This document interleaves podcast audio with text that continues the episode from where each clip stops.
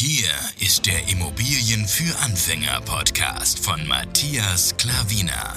Was funktioniert wirklich? Und wie kannst du bei deinen Immobilieninvestments viel erfolgreicher sein? Und das unkompliziert, leicht verständlich und ohne Excel-Tabelle. Du hast die Fragen. Hier bekommst du alle Antworten. Und jetzt dein Gastgeber im täglichen Kampf gegen komplizierte Wissensvermittlung, Mythen und ängstliche Herangehensweise bei Immobilieninvestments. Matthias Klavina. Hallo und herzlich willkommen. Schön, dass du wieder eingeschaltet hast. Es freut mich wirklich sehr, dich wieder begrüßen zu dürfen.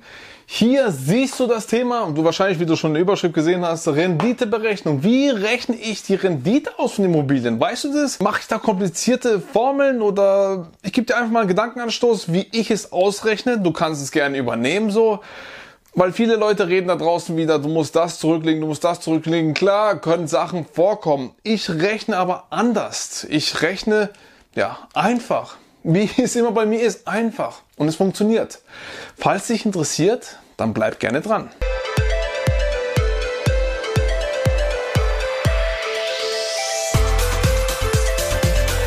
So, die Renditeberechnung von Immobilien. Ja, sehr, sehr sensibles Thema, denn jeder sagt da was anderes da draußen. Man kann verschiedene äh, Ansichten haben, verschiedene Ansätze angehen, je nachdem, was du vorhast. Je nachdem, ob du da so ein Sicherheitstyp bist oder sagst, ja, ich will von Immobilien nur leben, ja, dann muss ich so und so viel auf die Seite machen, falls irgendwas passiert. Klar, wenn du dich in die Hängematte legst und sonst nicht mehr arbeiten gehst, kein Geld mehr verdienst, sondern nur von Immobilien, dann musst du es halt etwas strenger sehen, weil wenn da was ausfällt, du keine Rücklagen hast, dann musst du das irgendwie ja, kompensieren, oder? Aber ich habe vor, mein Leben lang zu arbeiten. Was es jetzt ist an Arbeit, spielt keine Rolle, aber ich will weiterarbeiten. Ja? Ein Mensch muss laufen, ein Mensch muss funktionieren. Wenn, wenn ein Mensch keine Aufgabe hat, dann funktioniert er nicht mehr. Ja? Deswegen, dein Geist soll ja klar bleiben. Ja? Und von daher, ich will die ganze Zeit meinen Kopf zum Rattern bringen, weiter arbeiten gehen und von daher bekomme ich auch Geld von woanders. Deswegen sehe ich alles etwas, etwas lockerer. Wie genau werde ich dir jetzt zeigen. Und ich sage dir auch, wie du noch rechnen kannst. Also ich gebe dir einfach ein paar Denkanstöße mit. Ja? Also, ich rechne die bekannte Maklerformel. Falls du sie nicht kennst, werde ich dir jetzt sagen. Wenn du sie kennst, dann weißt du es ja. Aber ich sage einfach mal, wie die Maklerformel ist. Es ist einfach die Netto-Kaltmiete mal, ein anderer Stift, ja, mal 12 ist gleich Summe und diese Summe geteilt durch den Kaufpreis ist gleich Rendite. So rechne ich. Ja? Also, sagen wir mal, 500 Euro bekommst du an Kaltmiete, dann machst du mal 12, sind 6000, ist die Summe und dann geteilt durch den Kaufpreis, dann erhältst du die Rendite. Wenn es der, der Kaufpreis 100.000 ist, dann hast du 6% Rendite zum Beispiel. Das ist, man nennt die Brutto, Netto-Rendite. Für mich spielt das alles keine Rolle. Wie gesagt, ich arbeite und verdiene noch Geld und deswegen, ich rechne einfach so. So funktioniert es bei mir, ja. Und du kannst, wenn du jetzt, du kannst dieselbe Formel nehmen, nur mit einer Änderung dann hast du diese Rücklagen, wo du dir selber noch bildest, falls irgendwas passieren sollte.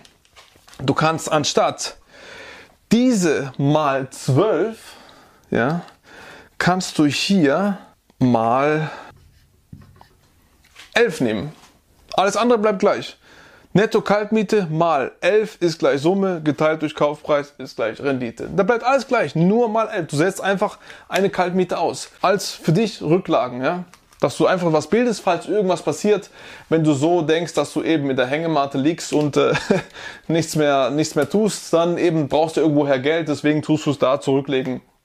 Also im Kopf, so rechnest du dir deine Rendite eventuell aus. Das ist alles, das ist einfach die Renditeberechnung von mir. Und so rechne ich die ganze Zeit, auch wenn wenn die Immobilie jetzt ähm, unter Markt vermietet ist oder sonst noch irgendwas, rechne ich trotzdem so, immer mit der oberen. Mal elf rechne ich nicht aber immer mit der oberen. Also deswegen, bei mir kommt es immer gut hin.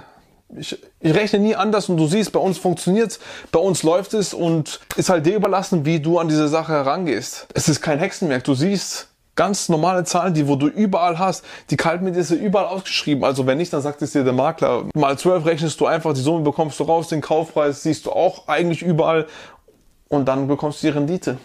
Simpel und einfach. Mehr kann ich dir dazu nicht sagen. Das ist unsere Renditeberechnung. So rechnen wir und so funktioniert es bei uns und äh, wird bei dir genauso sein. Wie gesagt, da musst du halt auch noch im Kopf ich weiß ungefähr, was die Zinsen derzeit von der Bank sind. Ich weiß, was die Banken verlangen an Tilgung, wenn, auch wenn die Banken etwas höher wollen von dir. Du kannst sie bis einen gewissen ähm, Prozentsatz runterhandeln. Ich weiß, was die Banken verlangen. Das rechne ich mir im Kopf aus. Dann kommt die Renditeberechnung, kommt dann, habe ich ein, ein, eine Summe raus, ja. Rechne ich im Kopf aus, was Zins und Tilgung sind, was meine Annuität ist, jeden Monat, was in die Bank geht. Dann, denk, dann bleibt irgendwas noch übrig und dann umso mehr übrig bleibt im Kopf schon, wenn ich das ausrechne, umso besser ist es. Und wenn da jetzt steht, keine Ahnung, die Bank, äh, ich habe eine Annuität von 4% und da steht halt ähm, 3,5 oder 3,7% Rendite, dann weißt du schon, du musst von Anfang an dazu bezahlen. Aber das ist halt wieder nach Situation abhängig. Wenn es wirklich extrem untervermietet ist, wenn es äh, dann dadurch einen guten Kaufpreis bekommst, 30, 40 Prozent unter Markt, und wo ist das Problem? Langfristig denken, ja? Weil da ist der Hebel dann. Dann kannst du wirklich durchstarten. Weil wenn, wenn er dann auf einmal in drei, vier, fünf Monaten sagt, ich will rausziehen, dann hast du Jackpot. Dann kannst du die Korken knallen lassen. Weil dann hast du einen ganz anderen Hebel. Dann sieht die Sache komplett wieder anders aus. Oder du gehst auf den natürlichen Weg, du tust die Miete erhöhen, sobald du ähm, gekauft hast. Wenn da, wenn da schon nicht drei Jahre davor die Miete erhöht worden ist, weil manche Ex-Eigentümer tun das, damit sie halt einen besseren Kaufpreis bekommen. Und falls nichts nicht passiert ist, seit sieben, acht Jahren die Miete nicht verändert worden ist, dann kannst du es relativ schnell erhöhen. Und dann wieder nach drei Jahren und dann wieder nach drei Jahren, also in sechs Jahren dann insgesamt dann später, so kannst du dann mit der Immobilie arbeiten. Aber wenn du so kleine Einheiten kaufst, dann ist die Fluktuation höher. Und deswegen kann es wirklich sein, dass die Leute wirklich schnell rausgehen und du hast wirklich für einen sehr guten Preis die Immobilie ergattern können, weil die, weil die Kaltmiete so weit unten war. Ja. Deswegen sind es alles relative Zahlen, wo du anders sehen musst, ja, wo du äh, anders denken musst und wo du im Kopf mit der Immobilie arbeiten musst, wo du dann denkst, ah ja, wenn der jetzt rausgeht oder wenn ich sie erhöhe, dann habe ich so eine Rendite.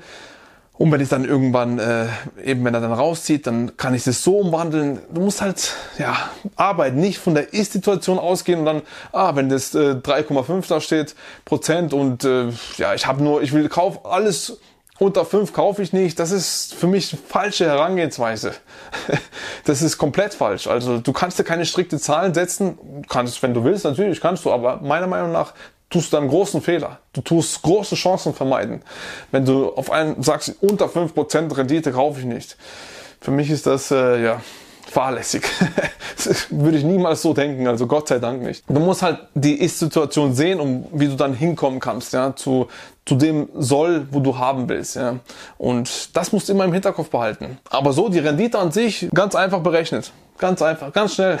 Deswegen äh, kann man schnell wissen, was Sache ist. Ja. Wenn du den Markt natürlich kennst bei dir. Wenn du den Markt bei dir nicht kennst, äh, musst du dann erstmal reinfuchsen. Ist es jetzt gut oder ist es nicht gut? Wir kennen den Markt in- und auswendig. Wir investieren nur hier, wo wir leben. Wir leben hier schon seit Jahrzehnte. Ich zumindest. Meine Frau auch bald. Und ähm, von daher wissen wir, was hier abgeht. Ja? Deswegen können wir ganz schnell ähm, wissen, ob sich das rechnet, wann sich das rechnen würde, was man da machen kann. Ich hoffe, das Video hat dir gefallen. Gerne einen Daumen hoch da lassen, gerne ein Abo da lassen und ansonsten irgendwas in die Kommentare schreiben. Wie rechnest du deine Rendite aus? Würde mich mal gerne interessieren. Hast du andere Aspekte oder wie siehst du das? Gerne in die Kommentare reinschreiben und dann werde ich dir darauf antworten. Vielen, vielen Dank für deine Aufmerksamkeit und ich hoffe, du bist im nächsten Video wieder dabei. Dein Matthias Klavina. Ciao.